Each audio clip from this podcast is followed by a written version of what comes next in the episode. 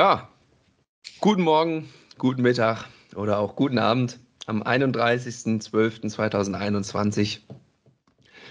Der Podcast für nicht entscheidbare Fragen ist zurück. Wie üblich mit euren beiden Hosts, meiner Wenigkeit Lennart Stechmann und meinem kongenialen Podcast-Partner, dem Anwalt für Ambivalenzen, Dr. Klaus Dieter Dohne. Hi KT. Hallo Lennart. Wollen wir zum letzten, am letzten Tag im alten Jahr nochmal die Ambivalenzen schaukeln, die Gegensätze. Ja, ja, ja, genau. Äh, die Ambivalenzen schaukeln. Ähm, das müssen wir heute ja sogar äh, nicht mal allein machen. Wir ja. haben es ja gestern schon aufgenommen, äh, die Folge, und wir konnten ja einen wunderbaren Gast äh, äh, gewinnen, der ja einige nicht entscheidbare Fragen in mir, in uns äh, ausgelöst hat. Und ja, hat riesen Spaß gemacht. Ja, also hat es bei dir einiges ausgelöst und nachgewirkt. Ich habe äh, das Gefühl gehabt, in mir ist selbst ein Teil meiner vergangenen Biografie lebendig geworden heute Nacht oh. nochmal in mhm. Phasen, wo ich dann wach war. Und dann sind mir nochmal so Weggabelungen eingefallen, äh, wie bedeutsam eigentlich diese, nennen wir es mal, Mentorenschaft äh, zu dieser Person, äh, wir wollen den Namen noch nicht sagen im Moment. Äh, Aber das war. steht schon im Titel, glaube ich. Ach so, das steht, das steht sogar schon im Titel. Na gut, dann können wir es ja sagen. Äh, zu Bernhard war, äh, dass ich gedacht habe, ja, hm, wie hätte ich es dann entschieden, wenn ich ihn nicht kennengelernt hätte, wenn ich nicht bei ihm Praktikum gemacht hätte, wenn er mich nicht zur IGSD nach Heidelberg empfohlen hätte, wenn ich nicht Arnold Retzer, Fritz Simon etc. kennengelernt hätte. Äh, was wäre dann geworden? Mhm. Und äh, ja, wo wäre dann der Lebensweg weitergegangen? Also von daher habe ich gedacht, jo, ganz schön viel Einfluss, äh, dem ich ihm damals in dieser Lebensphase zugeschrieben habe. Mhm. Mhm. Ja, äh, das wird auch gleich äh, sehr schön zu Beginn der Folge nochmal deutlich, würde ich behaupten, ne, was, was du gerade erzählst, was das in dir ausgelöst hat. Und ähm, jetzt fragen sich die Hörer, Hörerinnen vielleicht, warum zur Hölle nehmen die jetzt gerade nochmal was auf, obwohl sie doch gestern schon den Podcast aufgenommen haben. Ja, wir haben die Aufnahme gestartet haben uns sehr gefreut, äh, den Bernhard überhaupt für uns zu gewinnen. Das erklärt er zu Beginn auch ein bisschen, dass das gar nicht selbstverständlich war. Ähm, und sind so im Gesprächsflow waren wir schon mittendrin, obwohl wir nie offiziell gesagt haben, jetzt geht's los. Ja, und um euch Hörern dieses Reinkommen ein wenig einfacher zu machen, dachten wir, nehmen wir jetzt nochmal eine kleine Pre-Show, nennt man das, glaube ich, im Podcast, Fachjargon, äh, auf, um hier euch den Einstieg dann zu erleichtern, weil das gleich mitten im Gespräch quasi losgeht. Mhm. Ähm, ja. Also, also was früher für mich das Vorspiel war, das ist jetzt genau. für dich die, die Pre-Show. Pre-Show, Pre-Show, okay, gut. Muss mich da sprachlich vielleicht noch ein bisschen umgewöhnen dann. Ja, ja, ja. Genau. Ja, das wollten wir nämlich vorwegnehmen. Ähm, wollen wir sonst noch irgendwas anteasern, die Leute heiß machen? Ähm, also wir heiß werden machen. ja heiß, heiß machen. Wir, wir, heiß wir machen auf Silvester, äh, da sind die ja häufig schon, glaube ich, ganz heiß. Äh, oder vielleicht auch sind manche halt erschöpft und ermattet noch von den mhm. Weihnachtsfeiertagen, obwohl es ist ja offizielle Ruhezeit, glaube ich, angesagt und verordnet im Land, von daher. Ähm, aber was du ja eben gesagt hast, du hast ja äh, eingeführt und hast gesagt, äh, guten Morgen, guten Tag oder guten Abend. Und das ist mhm. ja, damit lässt du es ja offen äh, und lädst ja sozusagen ein, den Zeitrahmen wegzulassen also eine zeitliche Vorgabe und Orientierung zu geben, sondern du ja. hast ja da schon eben hingeführt, dass sich, dass sich vieles auflösen kann und aufweichen kann. Und das ist ja eine Grundvoraussetzung, wie wir ja wissen, für diese inneren bewertungsfreien Trancezustände, dass sie auch zumindest dann besonders fruchtbar sind, wenn sich äh, enge Zeitfixierungen auflösen. Und es helllichter Tag sein kann, aber gleichzeitig auch die dunkelste Nacht dass es egal ist, in welcher Zeitphase äh, oder Tagesphase du gerade bist, sondern dass das nicht das entscheidende Kriterium mehr ist. Und so äh, fing ja ein bisschen unser Podcast an. Also äh, die Hörerinnen und Hörer können ja gleich hören, Bernhard Tränkle äh, ist, ja, wie soll ich ihn kurz beschreiben? Also so die offiziellen Daten sind, dass der langjähriger äh, langjähriger Vorstand oder, äh, na, wie heißt das, Präsident der Milton Erickson Gesellschaft war für Hypnose, klinische Hypnose. Ich habe meine erste psychotherapeutische Weiterbildung war nach der äh, Hypnosetherapie nach Milton Erickson.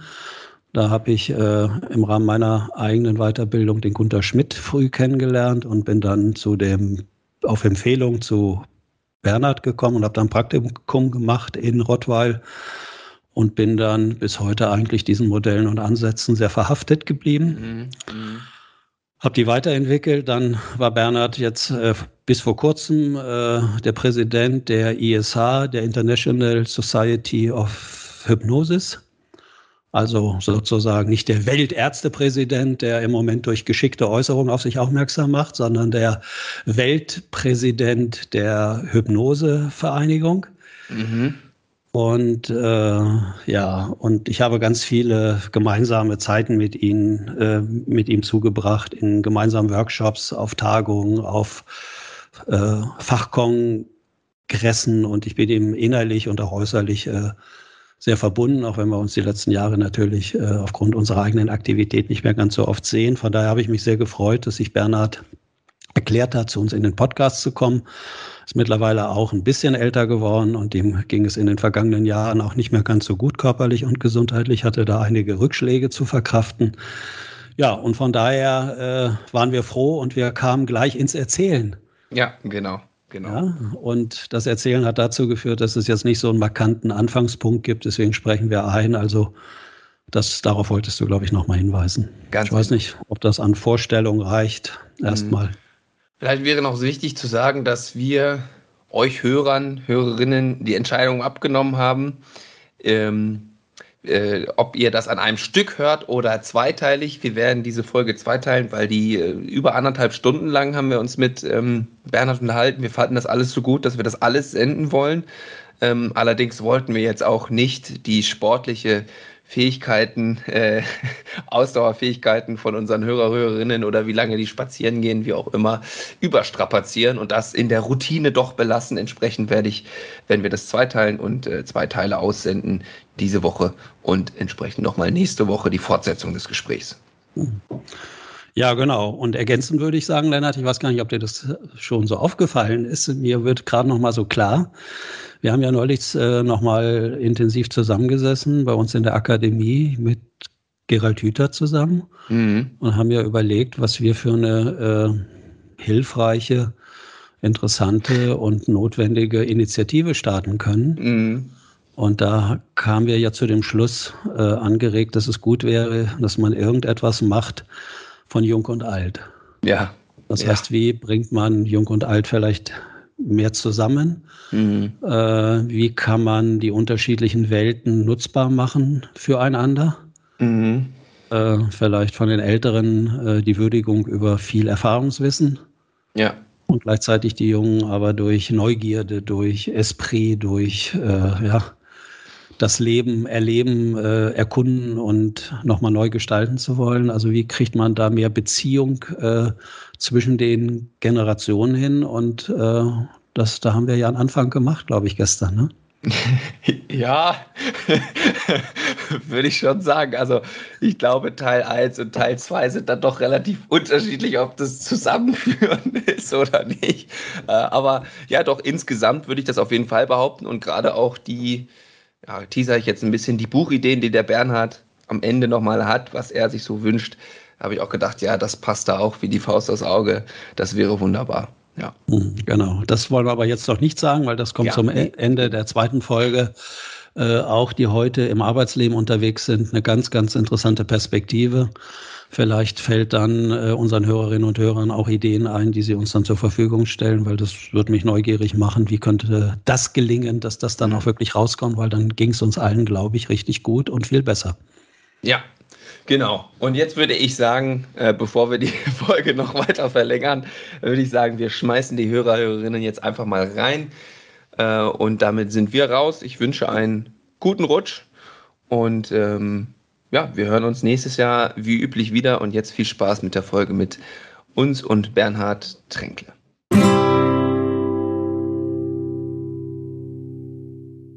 Ja, haben wir denn noch vorweg? Ist euch noch was wichtig? Bernhard, ist dir noch was unklar? Äh, möchtest du noch was vorab wissen?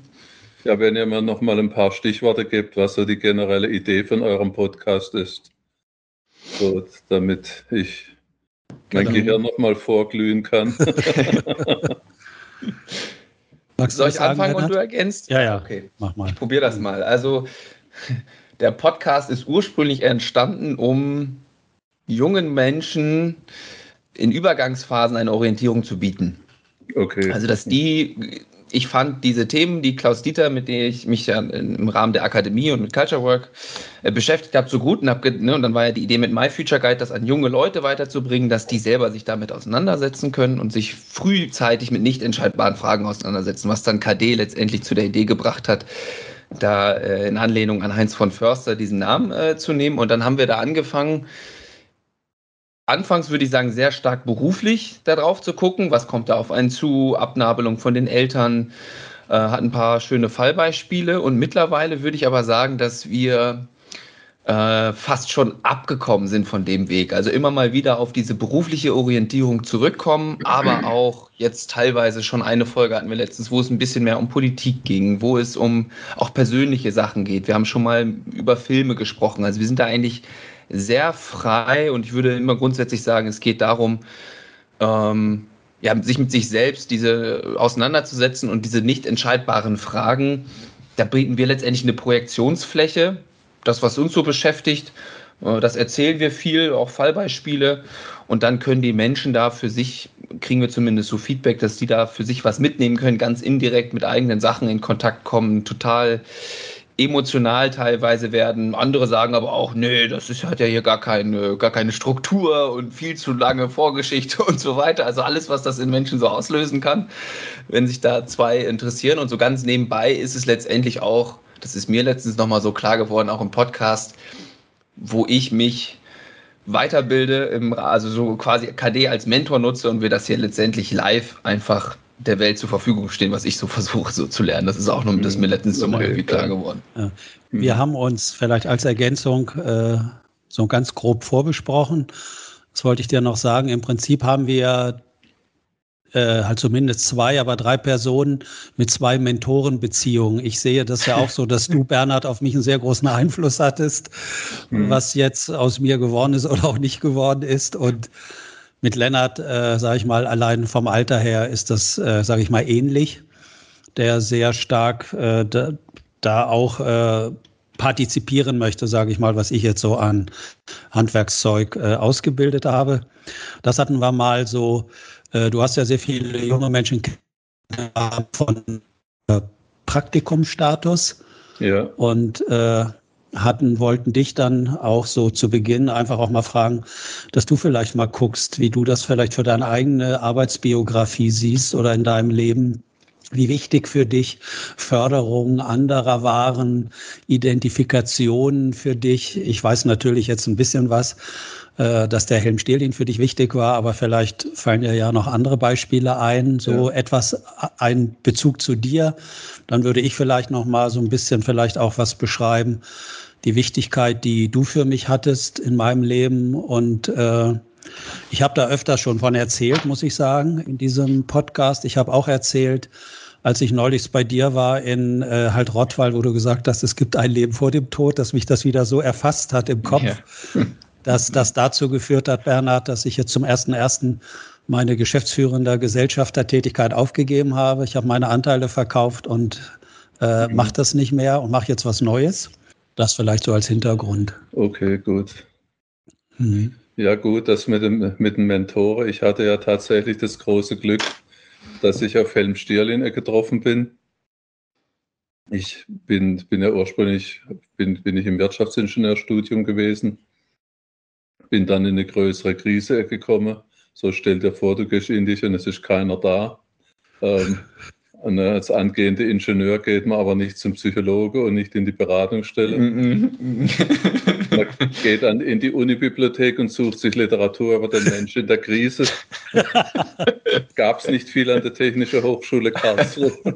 es gab relativ viel, wie man Stahl wieder flach bekommt, wenn er sich krümmt, aber nicht, was man mit Menschen macht, wenn er sich krümmt.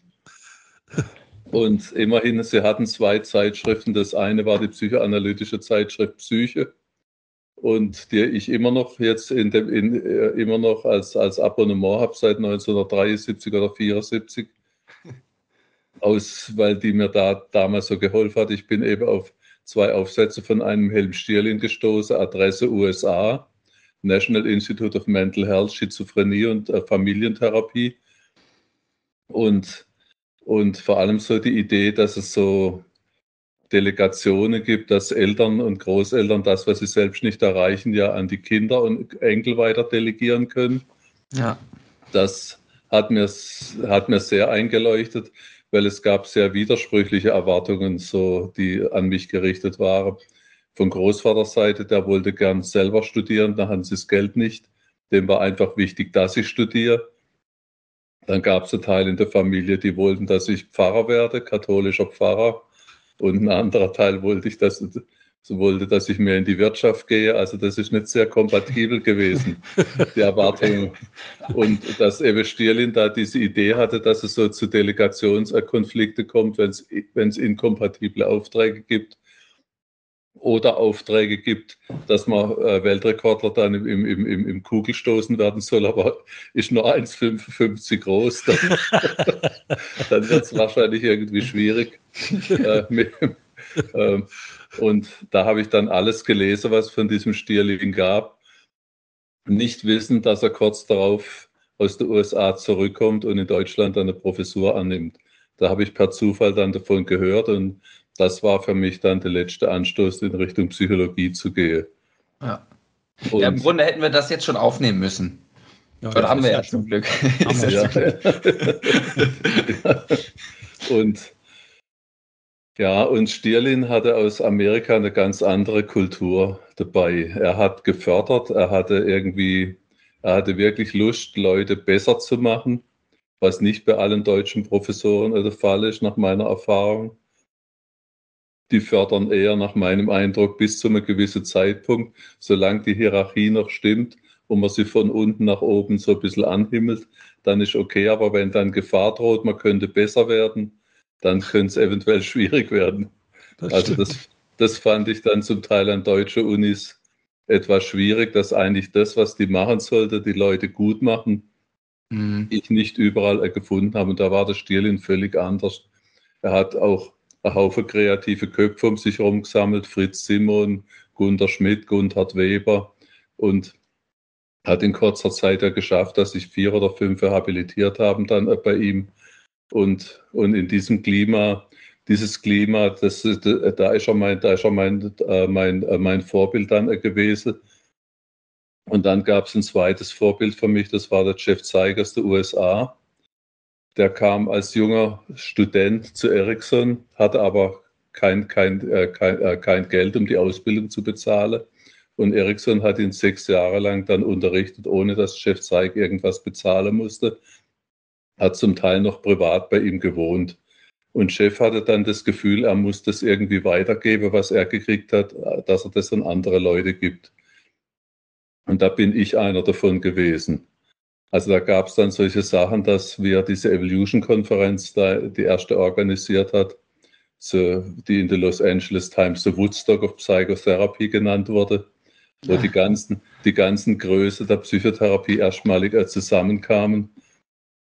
Da hat er dann ähm, hat er mir gesagt, da musst du kommen. Er hat gesagt, ja, das weiß ich, das ist eigentlich ist ein absolutes Muss, aber ich habe drei kleine Kinder zu Hause, ich habe eine Halbtagsstelle, wir kaufen gerade ein Haus, ich habe das Geld nicht ja, ich, du hast kostenlosen Eintritt und ich gebe dir ein kostenloses Hotelzimmer und am Schluss hat er mir auch noch das Essen bezahlt und Essensgutscheine gegeben, dass ich kostenlos essen konnte.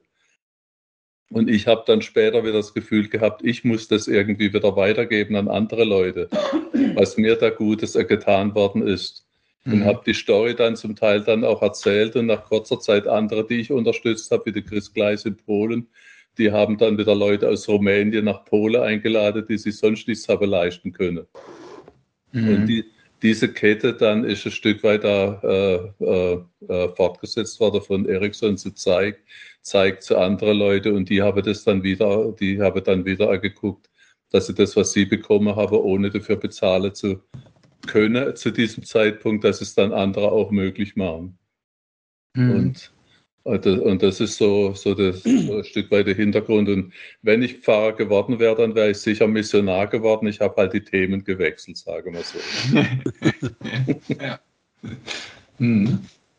Ja, das finde ich auch spannend, schon direkt eigentlich auch. Könnte man ja auch wunderbar auf den unternehmerischen oder generell Sportkontext, was auch immer, wie schafft man es, so ein Klima herzustellen, äh, was du da gerade bei in der Truppe von äh, Sterlin, Helmut Sterlin und dir und Stirlin. dem Rest Sterlin so äh, hergestellt hast und wie entsteht sowas, wie kann man sowas aufrechterhalten und so, dass es dann nicht so von Macht zerfressen ist und ich muss weiterhin der Beste sein, das finde ich, also das sind auch schon Themen, mit denen wir uns viel im Podcast letzten Endes beschäftigt ja. haben.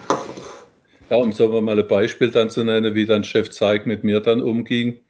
Er hat dann 1987 ist diese erste Ost-West-Konferenz dann in, in, in, äh, äh, in Prag gewesen. Das ist noch vor dem Mauerfall gewesen.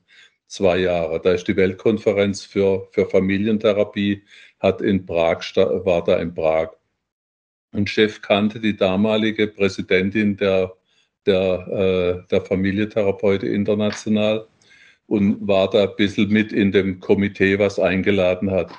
Und dann hat er mir so 85, 86 gesagt, wenn du willst, kann ich dich da, kann ich dich da reinschleusen. Dann hast, kannst du referieren äh, in, auf dieser Prag-Konferenz. Da bin ich noch nicht so weit, mein Englisch ist nicht gut genug und, und so weiter und habe alle Gründe gefunden, warum ich, da, warum ich kneifen wollte vor diesem Auftritt. Dann hat, er, dann hat er mir gesagt, ich bin Segelflieger. Als Segelflieger weiß ich, ich kann nur dort aufsteigen, wo, wo, wo, äh, wo, wo, wo es eine Thermik hat. Und ich kann dir sagen, 1987 in Prag ist eine Thermik für dich. Wenn du zwei Jahre später kommst und sagst, du bist soweit, weiß ich nicht, ob ich eine Thermik für, mich, für dich habe. Mhm.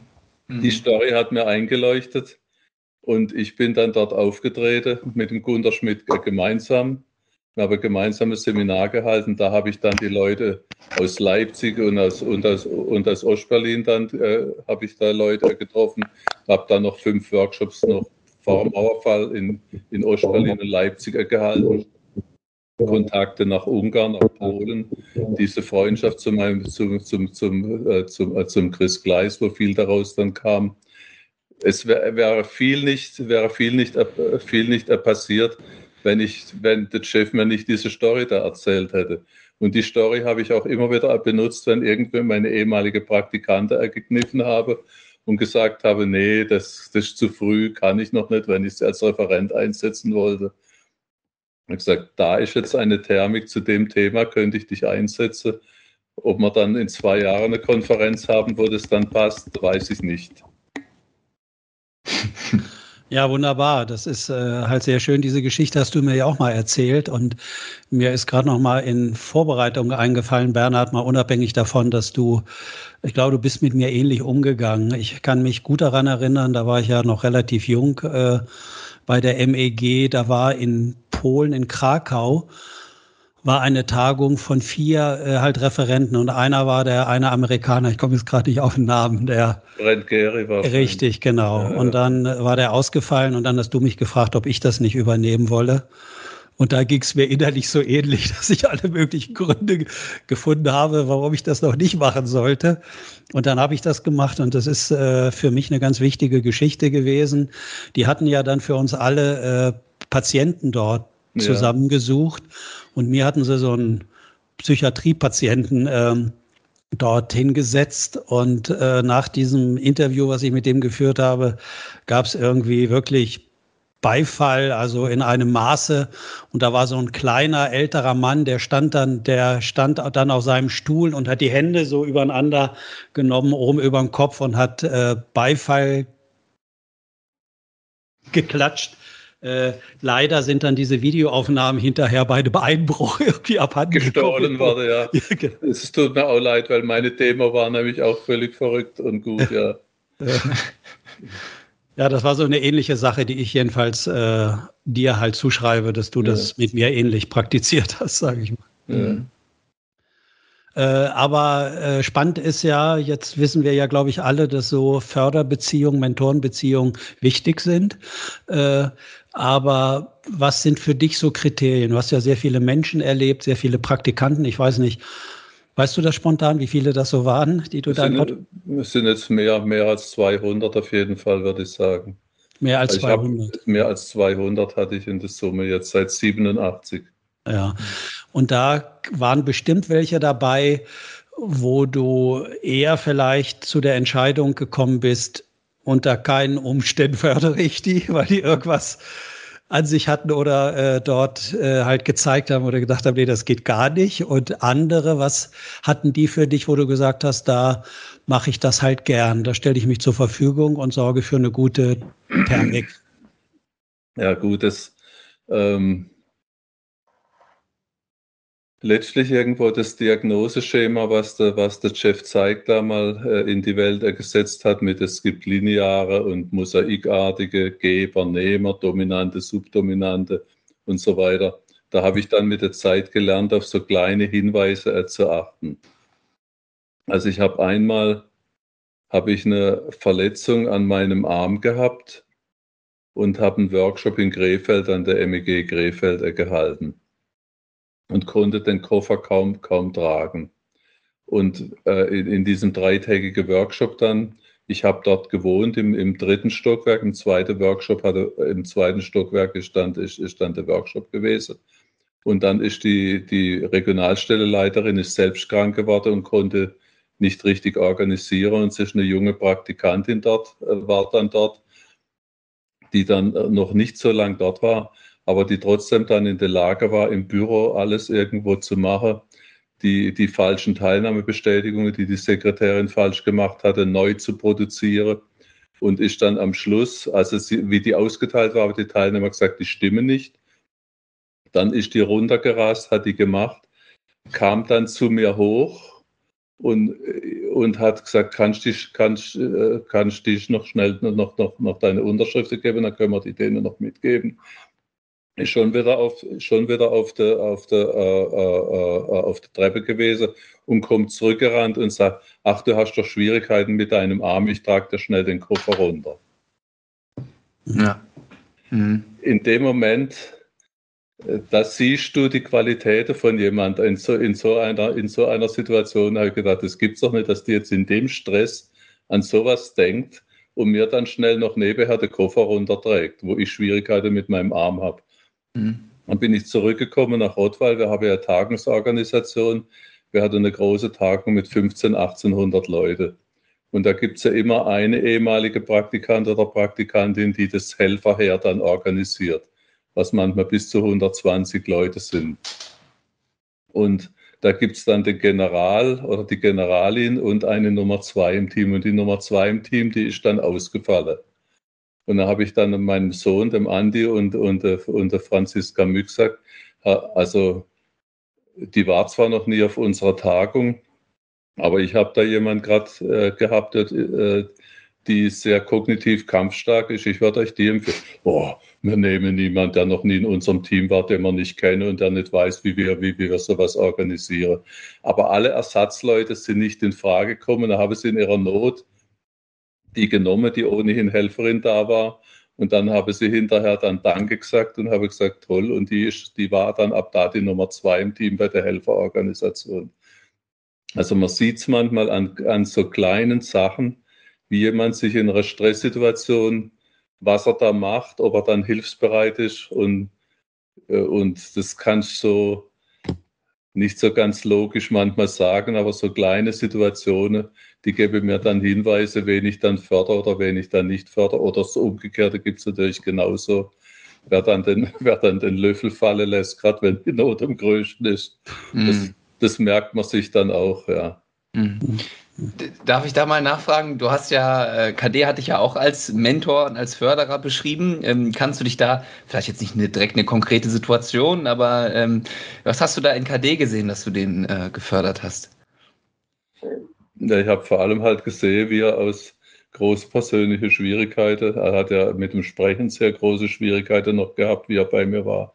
Ich habe selber eine leichte Stotterproblematik, die jetzt nach diesem laufenden Jahr, wo ich ziemlich viele Krise hatte, Schlaganfall und zwei, und, und, und, und, und zwei Operationen, zweimal, äh, zweimal Rezidiv mit einem Blasekrebs, das hat mir ein bisschen den Stecker gezogen. Ich bin nicht so ganz konkurrent, wie ich die ganze Jahrzehnte vorher war. Und sofort ist die Sprache wieder unflüssiger geworden. Und ich habe eben gesehen, wie er, wie, wie, er mit seinen eigenen Schwächen umging und daraus Stärken er gemacht hat. Und mhm. das war irgendwie, er hat einen großen Eindruck auf mich gemacht, da erinnere ich mich. Wie er trotz seiner Schwächen sich gestellt hat und eben proaktiv nach vorne ging und nicht irgendwie, ja, wie andere vielleicht eher, ja, sich bemitleidet hat oder irgendwie das als Grund genommen hat, nichts tun zu müssen oder so. Mhm. Mhm. Ja.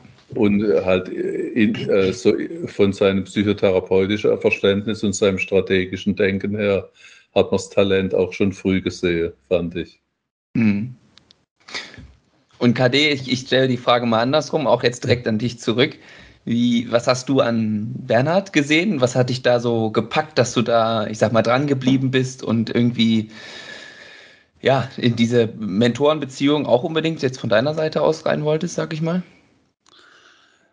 Oh ja, das ist aus meiner Sicht ein bisschen äh, vielschichtiger gewesen. Also das erste, dass Bernhard, so wie er war, ging einfach halt mein Herz auf, weil mein Herz geht dann auf, wenn ich das Gefühl habe, da sieht mich jemand und macht mich nicht zum Objekt von seinen eigenen Interessen und Wünschen und äh, dann natürlich die Unterstützung und was, ein, was eine große Verbindung für mich dargestellt hat, war dieser wahnsinnige äh, Humor und Witz zu jeder Zeit. Irgendwie wie einen Witz erzählen zu können, was mich sofort in eine andere Fokussierung gebracht hat.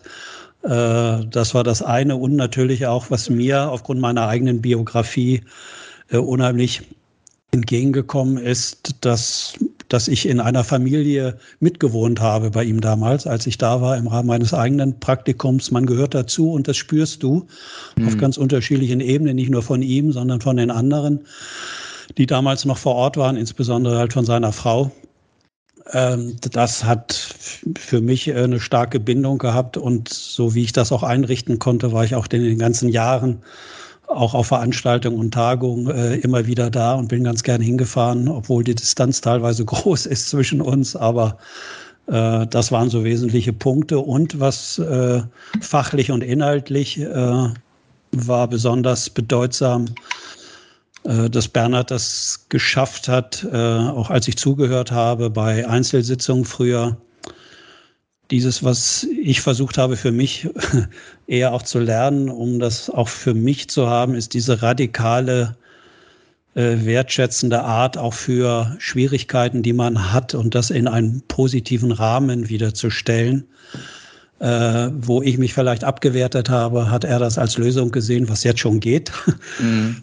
Und das war für mich äh, ganz, ganz wichtig, wo ganz viel Neues äh, in Gang kam und diese gnadenlose, und das habe ich bei meinem eigenen Vater überhaupt nicht gespürt, diese, ich sag mal, diese gnadenlose äh, Zuweisung von Kompetenz, dass ich das schaffe und kann, fertig.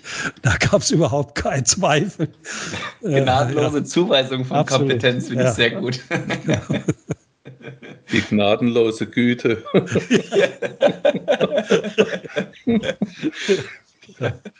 ja, und ich bin eben auch äh, weiterhin natürlich auch dann zu Dank verpflichtet gewesen. Er hat mich dann weiter äh, empfohlen, nachdem ich bei ihm nichts mehr weiter lernen konnte scheinbar, äh, hat er mich weitergeschickt nach Heidelberg eben zu besagten Helm-Stierlin-Institut, würde ich das jetzt mal äh, hier für uns bezeichnen, zur IGST und habe da nochmal äh, Menschen kennengelernt und hatte dann den sogenannten hypnosystemischen Ansatz. Gunther Schmidt sowieso, der war vorher ja auch schon mit dabei im Rahmen der MEG-Ausbildung. Aber da hatte ich das Gefühl, da habe ich ein Rüstzeug und ein Handwerkszeug, äh, da kann nichts mehr schiefgehen. Mhm. Ja. Mhm. Ja, schön. Ähm, jetzt haben wir, sind wir ja eigentlich schon mittendrin. Ne? Also ich würde sagen, wir lassen das jetzt einfach so weiterlaufen ja. und ähm, wir sprechen irgendwie, äh, KD, wir treffen uns dann nochmal, sprechen dann nochmal vorher was ein. Ich hatte aber trotzdem, hatte ich so eine Einstiegsfrage schon fast. Äh, hatte ich mir überlegt, ich werde es jetzt vielleicht trotzdem nochmal los. Mhm. Bernhard, was war denn deine letzte nicht entscheidbare Frage, über die du nachgedacht hast oder an der du geknabbert hast? Puh, nicht entscheidbare Frage.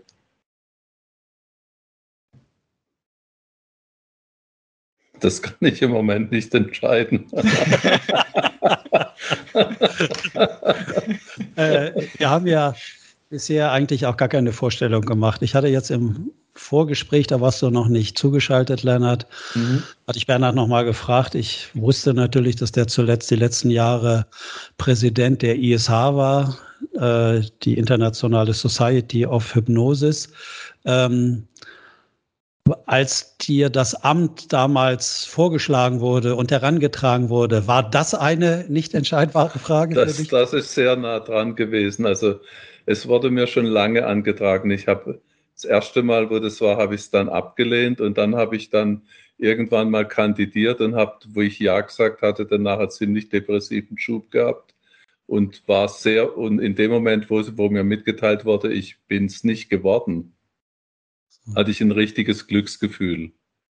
Äh, und ähm, dann später, dann, also der Passpräsident, was ich jetzt gerade bin, ist zuständig, dann die nächsten Wahl zu organisieren und mit seiner mit seiner Erfahrung als ehemaliger Präsident und drei Jahre noch Präsident-elekt vorher, dann einen neuen guten Präsidenten zu suchen oder neue gute Kandidaten zu finden. Und Camillo Loriedo war dann zuständig und ich wollte Camillo Loriedo aus Rom, ist Professor für, für, für Psychiatrie in Rom, war Präsident der Internationalen Hypnosegesellschaft, der Europäische, Präsident von der italienischen Familientherapeute, also und zeitlang auch von der, von der Psychotherapeute in, in, in, in ganz, in ganz äh, äh, äh, Italien. Also politisch sehr erfahrener Mann. Ich wollte den als zum Hauptvortrag zu einer meiner Konferenzen und dann sagt er zu mir, I definitely will come if you start to consider to run as president. Ich werde definitiv kommen, wenn du anfängst, in Betracht zu ziehen, als Präsident zu kandidieren. Ich musste schallend lachen am Telefon über diese raffinierte Formulierung und habe gesagt, no way, das, auf keinen Fall mache ich nicht. Dann hat einer von, von Deutschland mir dann angerufen, der dann in nominieren konnte, immer die Hypnosegesellschaften, die nationalen Gesellschaften, die nominieren Kandidaten, soll ich dich nominieren? Ich sage, auf keinen Fall. Nominiert den Mark Jensen aus USA, ich kandidiere auf keinen Fall.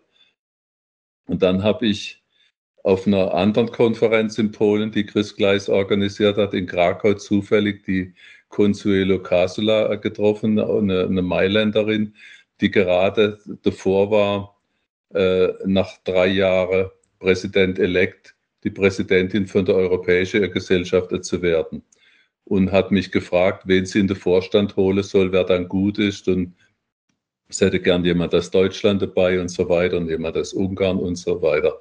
Dann habe ich ihr Tipps gegeben, ja, den und den eher vielleicht nicht, der ist schwierig und so. Und habe ihr dann, also so, es ist absolute Zufallsbegegnung gewesen, dass wir uns da getroffen haben, ist also keine Planung von irgendeiner Seite gewesen.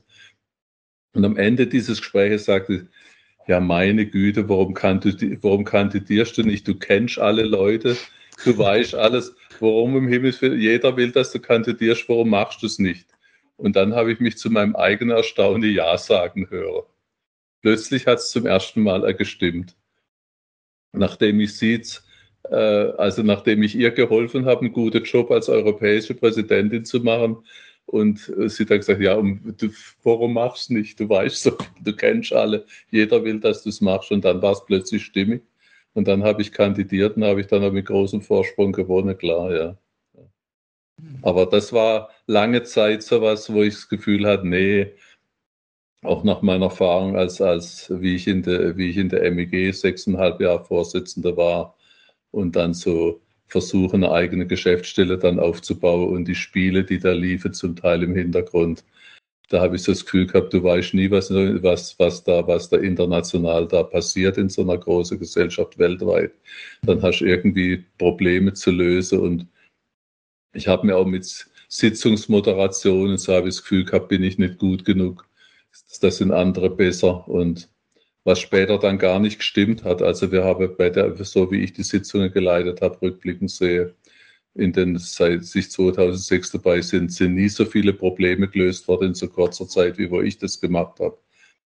Also ich konnte es dann plötzlich, nachdem ich dann die nicht entscheidbare Frage, will ich oder will ich nicht. Mhm.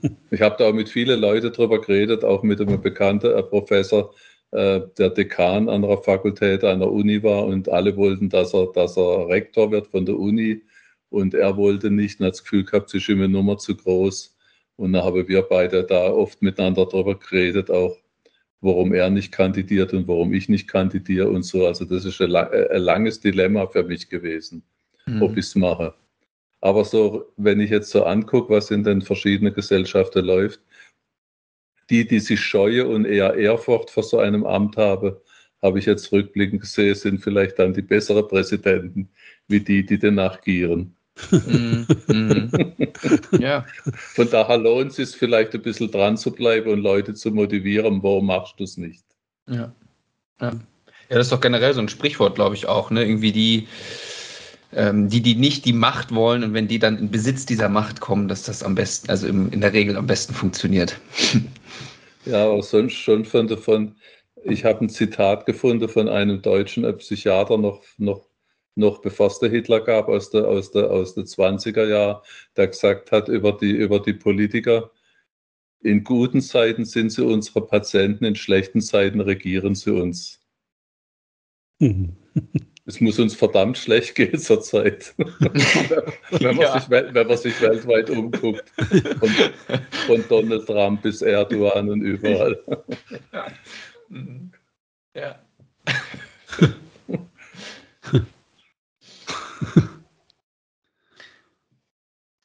ja. Ja, wenn, wenn man auch so mit einhergeht, das macht ja auch so viel Verantwortung mit einhergeht oder mit Macht kommt, geht so viel Verantwortung einher. Und ähm, wenn ich dann überlege, wer sich das bewusst macht, der müsste ja eigentlich automatisch sagen, wow, oder zumindest Bedenken haben. Das sollte ja die Reaktion sein, wenn man sich dem überhaupt erst in dem Maße bewusst ist, wie ich mir das wünschen würde, dass Leute, die an welche Macht auch immer, sei es jetzt politisch oder sonst wo, äh, im Besitz dieser Macht sind. Von daher passt das, glaube ich, ganz gut mit dieser Angst davor oder ja. das vielleicht auch nicht zu wollen.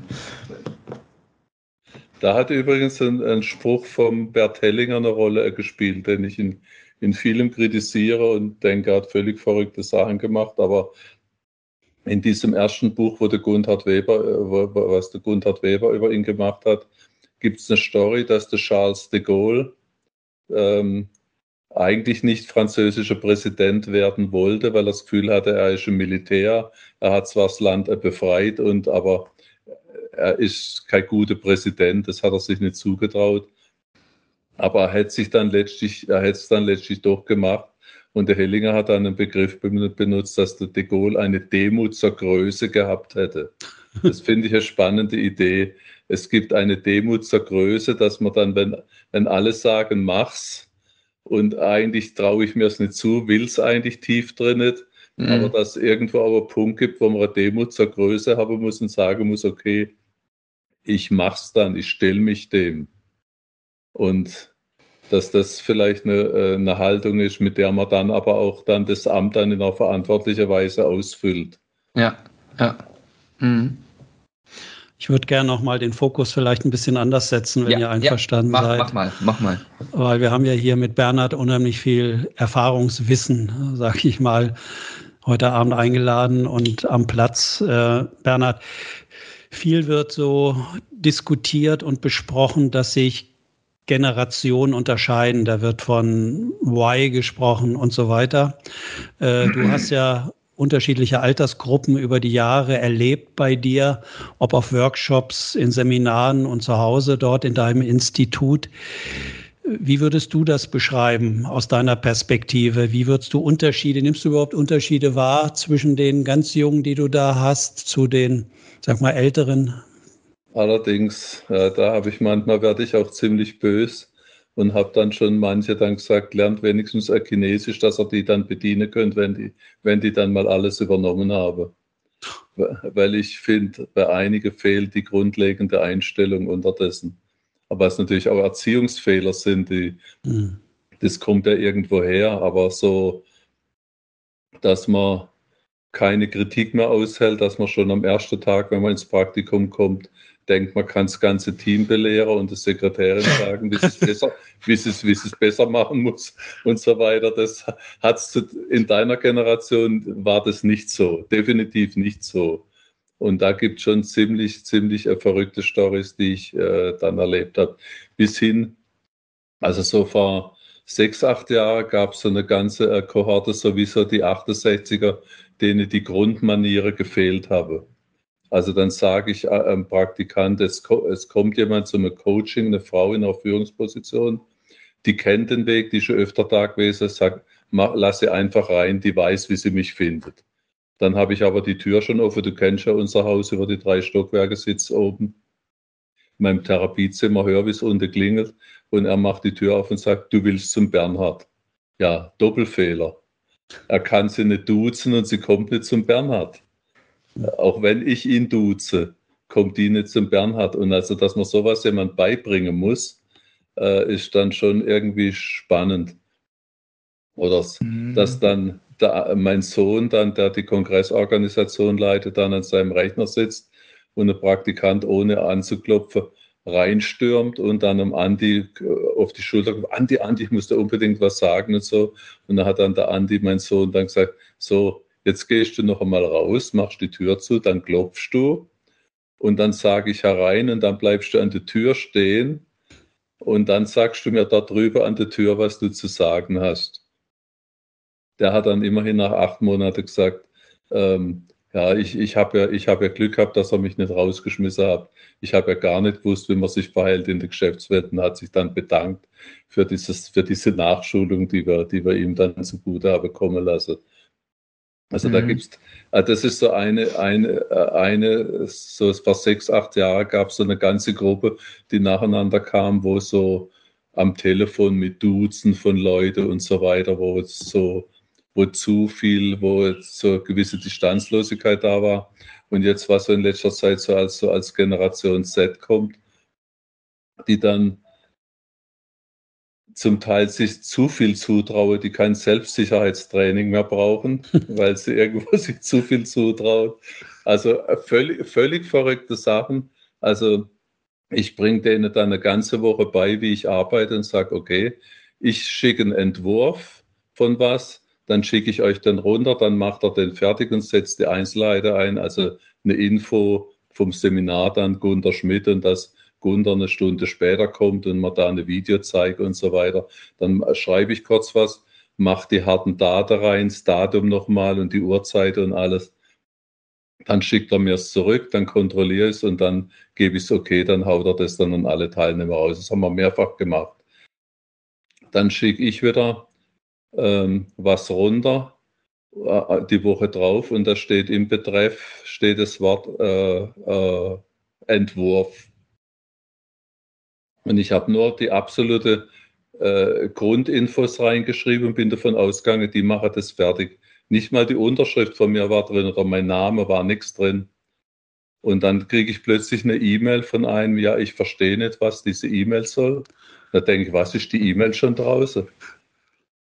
Und dann bin ich dann runter ins Büro. Es ist Freitag gewesen und habe dann gesagt, ja Leute, so geht's nicht. Ja, und dann habe ich sich kritisiert gefühlt und es sei nicht okay, in welchem Ton ich mit ihnen rede. Ich bin nicht besonders unfreundlich gewesen, aber ich habe gesagt, also so geht's nicht. Montag hatte, hatte das zum Effekt, dass die beiden, die dafür zuständig waren, ähm, mir am Montagmorgen dann sagen, ab Montagmittag sind sie nicht mehr da, breche einfach das Praktikum ab. Also das ist schon zu viel Kritik gewesen. Und dann mhm. habe ich, dann habe ich ihnen noch das habe sie zwar nicht hören wollen, noch einen Vortrag gehalten, habe gesagt, wir hatten neulich im, im Vorstand von der Internationalen Gesellschaft, wo ich gerade Präsident bin, so, so eine Sache, dass ähm, äh, der, der alte Präsident ist zuständig für die Organisation von Wahl von neuen Präsidenten, hat einen Entwurf rumgeschickt an den ganzen Vorstand. Wir haben alle unsere Ideen beigetragen. Und dann hat er es einfach rausgeschickt, ohne das Okay vom Vorstand einzuholen. Dann haben einige sind auf die Barrikade, das ist nicht unser Stil. Und ich habe dann, die, hab dann, das, die, dann, dann gesagt, also er ist von der Satzung her zuständig für die Sache. wenn er dann für sich sagt, mir reiche die Info von euch, uns als, als Zuständiger rausschickt, ist das für mich als Präsident in Ordnung. Und damit ist der Konflikt gelöst. Er sagt, wenn du als Praktikantin eine E-Mail von einem Chef, wo, wo, wo das Entwurf steht, wegschickst und nur das Wort Entwurf wegnimmst, aber sonst nichts änderst und nicht einmal eine Unterschrift drunter setzt, dann lehnst du dich ziemlich weit aus dem Fenster, könnte für eine Angestellte, für eine, für eine, für eine, wenn du angestellt wärst, wäre das vielleicht der Kündigungsgrund, je nachdem. Ja, wir haben es jetzt, wir haben es jetzt, wir, wir, wir wissen es, wir haben es gehört. Ich sage, ja, ihr habt es gehört, aber trotzdem ändert er nichts. Ihr wollt jetzt gehen, deswegen. Und also das ist Generation Z. Und da kriege die manchmal eben dann zu hören, lernt wenigstens Chinesisch, dass er später mal die Chinesen bedienen könnte. Mhm. Da werde ich, da werde ich, da werde, da endet dann meine Freundlichkeit. Mhm. Mhm.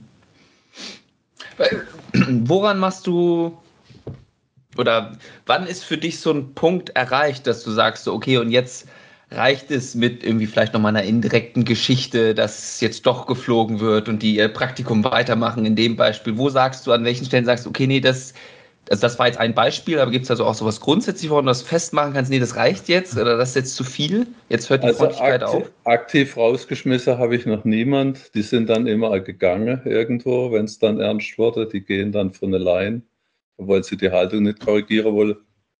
Zum Teil muss ich aber auch sagen, habe ich schon dann einige Zeit später dann die Entschuldigung, ernst gemeinte Entschuldigungs-E-Mails gekriegt, wo sie es kapiert habe, dass es, dass es so nicht geht. So Sachen gab es dann auch, dass die Leute es dann irgendwann selber realisiert haben, dass es so im Leben draußen mhm. nicht zugeht.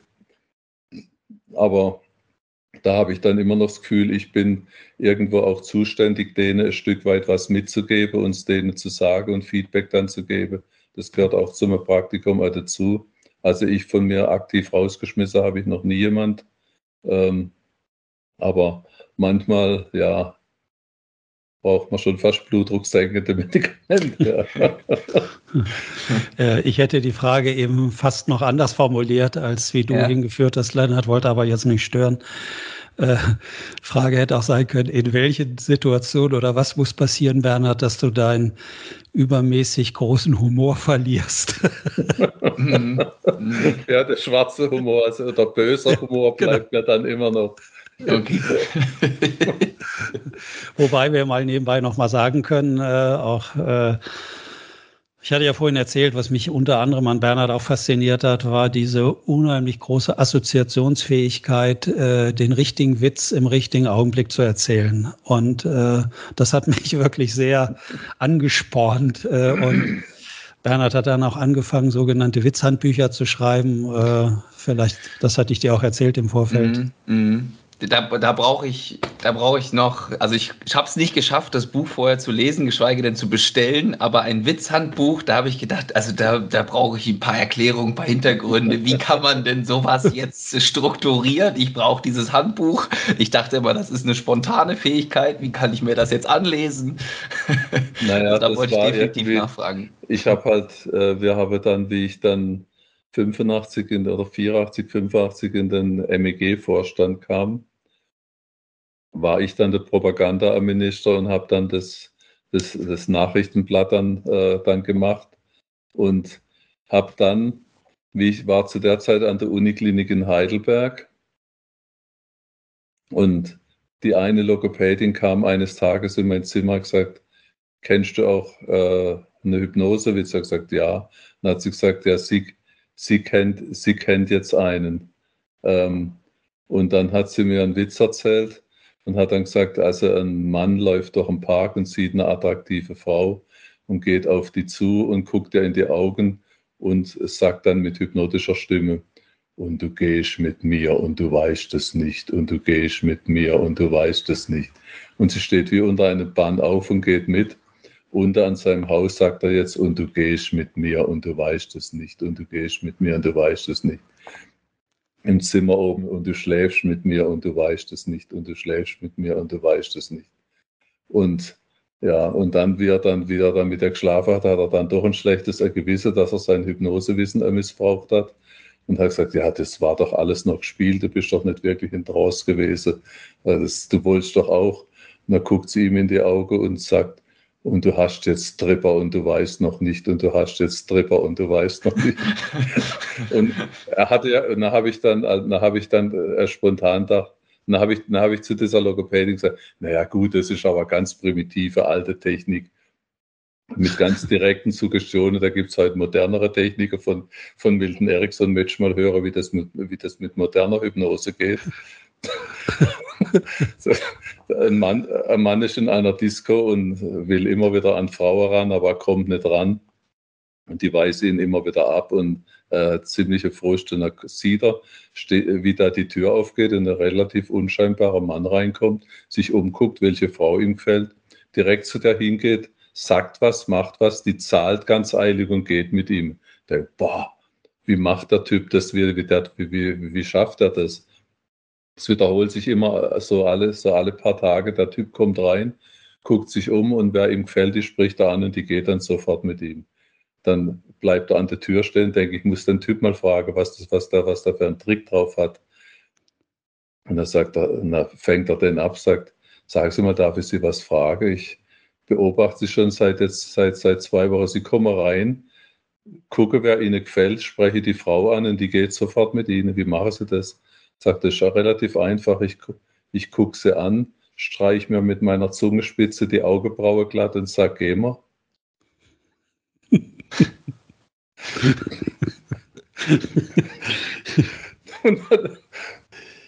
ja, und dann habe ich damals gedacht, wie ich die, von dieser Interaktion mit dieser Logopädin habe ich gedacht, die beiden Witze will ich in unserem Megafon, in unserem Nachrichtenblatt bringen, um zu illustrieren, wie geht alte direktive Hypnose versus moderne Hypnose. Habe gedacht, um Gottes Willen, wenn du das machst mit Political Correctness und so, hast du einen Haufen Ärger am Hals. Dann, dann habe ich über drei Jahres Niveau so lang abgesenkt, bis ich die beiden Witze bringen konnte, die ich ursprünglich bringen wollte. und dann sind aber die Leute schon so langsam darauf gewöhnt gewesen, dass ich relativ extreme Witze bringt, die man sonst nirgends lesen konnte schriftlich. Ähm, und habe dann, und dann mit der Zeit wollte die Leute die alte Witze haben. Und habe gefragt, können wir die alten Ausgaben haben, die alten Witze?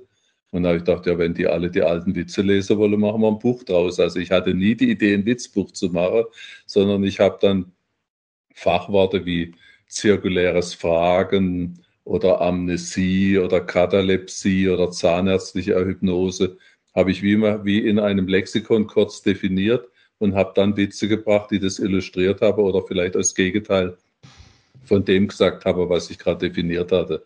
Und das ist sehr gut ankommen und mit der Zeit, was ich so gehört habe, habe die Leute immer zuerst die Witze gelesen und dann erst der Rest von diesem Heft, weil ich dann auch mitgespielt habe, wie weit kann ich gehen, ohne bevor ich rausfliege aus dem Verband. Fällt dir, Bernhard, spontan äh, eine Geschichte ein oder halt ein Witz? Äh, angenommen, du würdest auf jemanden stoßen, äh, der gerade da sitzt und Trübsal bläst und glaubt, er kriegt gar nichts hin mehr, äh, obwohl der durchaus gewisse Fähigkeiten hat und auch schon was erreicht hat. Was würdest du so einem spontan erzählen?